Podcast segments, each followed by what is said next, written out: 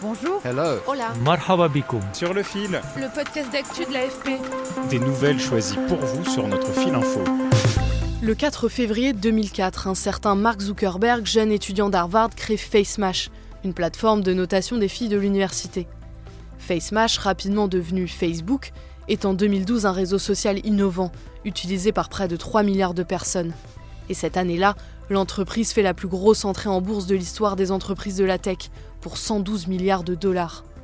Mais Facebook fête aujourd'hui ses 20 ans avec moins de superbe.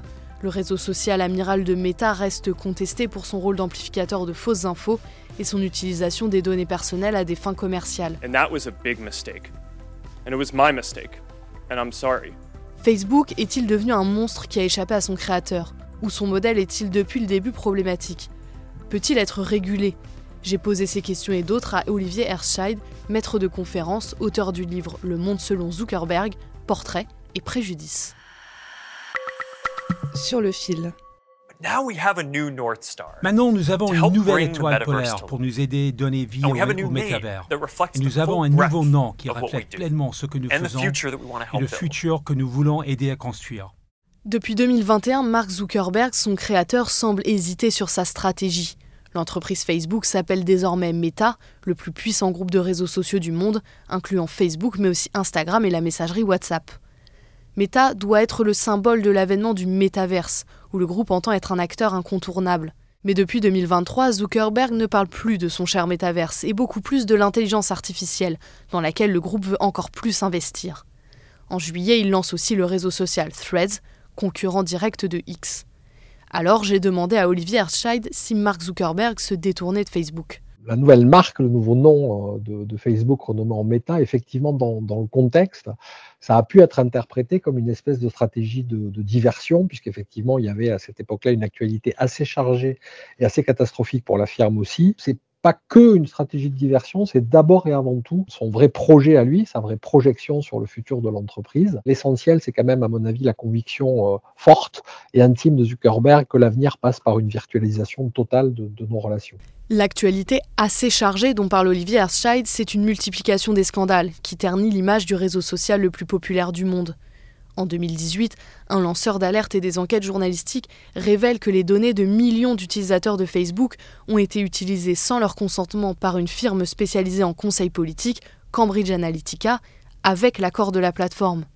Des données qui ont permis de cibler des millions de personnes en fonction de leur profil et de leurs tendances politiques et donner un avantage à l'équipe de campagne de Donald Trump, qui a adapté chaque jour ses thèmes de campagne et proposé des publicités ciblées. Ce scandale, il a aussi déclenché d'autres scandales qui ont permis de lever le voile sur euh, très grand cynisme finalement de la part de ces plateformes et de Facebook en particulier, puisque euh, on a appris ensuite que euh, bah, non seulement Facebook faisait des bêtises, faisait des choses qui étaient contraires à la loi, mais qu'en plus de ça, il était au courant, il le faisait en conscience. On sait par exemple que sur les questions de l'impact de certaines publications sur la santé mentale de certains types de publics, Facebook avait des clignotants au rouge depuis très longtemps, qu'il n'a rien fait. On sait que sur euh, l'effet de harcèlement ou de discours extrêmes, euh, Facebook était au courant, il avait tous les warnings et il a choisi de ne rien faire. Le monde et les pouvoirs publics prennent alors réellement conscience de l'ampleur du pouvoir qu'a acquis Facebook 14 ans après sa création.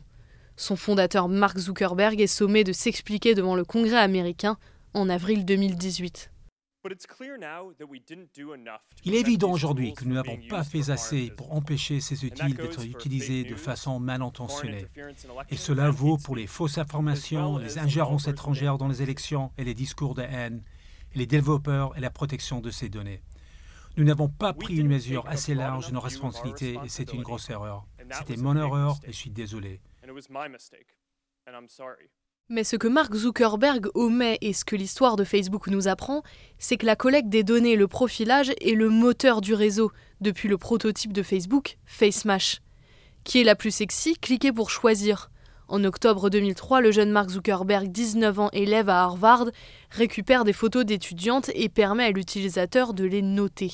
Ça contient effectivement en germe la pas la totalité, mais un, nombre significatif des, enjeux ou des problèmes qu'a traversé ensuite la firme Facebook, puisque dès le début, il se fait attraper la main dans le sac et euh, il est convoqué euh, devant le conseil d'administration de, d'Harvard pour lui dire bah, en fait, vous avez piqué des données personnelles, vous allez taper dans la caisse des photos étudiants, là, et puis vous avez tout récupéré. Bah, dès le début, il y avait en fait ce côté, euh, cette espèce, je ne sais pas s'il faut qualifier ça d'insouciance, de naïveté, ou peut-être de fausse naïveté aussi. Quand on écoute certaines premières interviews de Zuckerberg, on voit bien que pour lui, il n'identifie pas de problème. Et il est vraiment dans ce qui a été longtemps la doctrine, le petit motto, slogan là, de, Facebook, c'est euh, move fast and break things. Hein. on, avance vite, on pète des trucs, et puis à la fin, on verra bien ce qui se passe. Le move fast and break things cher à Mark Zuckerberg a fait de son entreprise toujours aujourd'hui l'une des plus puissantes du monde, qui continue d'afficher des bénéfices records. Les derniers résultats remontent à octobre et font état d'une hausse du chiffre d'affaires de 23% sur un an au troisième trimestre 2023, soit 34 milliards de dollars mais les taux judiciaires pourraient se resserrer. Aux États-Unis, plus de 40 États ont lancé des poursuites contre Meta, l'accusant, je cite, de nuire à la santé mentale et physique de la jeunesse avec ses outils addictifs. Depuis, Meta a annoncé avoir mis en place des mesures de protection. Et l'Union européenne veut strictement encadrer l'usage des données personnelles, le gagne-pain de Facebook les deux murs qui arrivent pour Facebook et pour ses copains, c'est effectivement le, les deux règlements européens, DMA, DSA, donc Digital Market Act, Digital Service Act. Ces deux textes-là, c'est des textes qui, pour la première fois, sont un extrêmement contraignants et proposent des sanctions proportionnées à l'échelle de la trésorerie de ces plateformes-là. C'est pas parce qu'on a des règlements ou des textes européens qu'ils sont appliqués et applicables. C'est-à-dire que derrière, il va falloir une volonté politique pour faire appliquer ces, textes-là. On a un exemple, il y a quelques années avait été voté le RGPD, Règlement général sur la protection des données personnelles. Très vite, on a vu comment les plateformes ont tenté et réussi souvent à le contourner ou à le détourner, ou à faire en sorte que le petit bouton, euh, c'était très compliqué de trouver le bouton euh, je refuse euh, les cookies, et c'était plus simple de cliquer sur j'accepte tous les cookies. Donc les plateformes, elles vont faire ce qu'elles ont toujours fait, c'est-à-dire essayer de louvoyer, de négocier, de faire du lobbying pour éviter d'appliquer à la lettre le règlement. Mais le modèle économique de Facebook repose précisément sur l'exploitation de nos données pour que les entreprises puissent orienter au mieux leur stratégie publicitaire. Il y a un vrai sujet qui est celui en fait de ce qu'on appelle les marchés bifaces, c'est-à-dire que Facebook, euh, sur le segment de, la publicité, il doit effectivement donner des gages à des annonceurs, c'est-à-dire je mets de plus en plus de publicité euh, pour que vous y trouviez votre intérêt, j'affiche cette publicité auprès de plus en plus de profils, mais il doit aussi donner des gages, c'est l'autre face de ce marché-là, à ses utilisateurs qui, eux, ne veulent pas voir trop de publicité. Et du coup, il est obligé de naviguer un petit peu entre, deux eaux pour satisfaire les intérêts des uns et des autres, parce que s'il n'y a pas d'annonceur, euh, il n'y a pas de modèle économique, mais s'il n'y a pas d'utilisateur, euh, ben, il n'y a pas d'annonceur en face. Alors pour respecter les garde-fous demandés par les textes européens en termes d'utilisation de données et préserver son modèle économique, la plateforme a trouvé une solution audacieuse. Faire payer 9,99€ par mois pour que nos données ne soient pas utilisées. C'est la fin du tout premier slogan de Facebook. C'est gratuit et ça le restera toujours.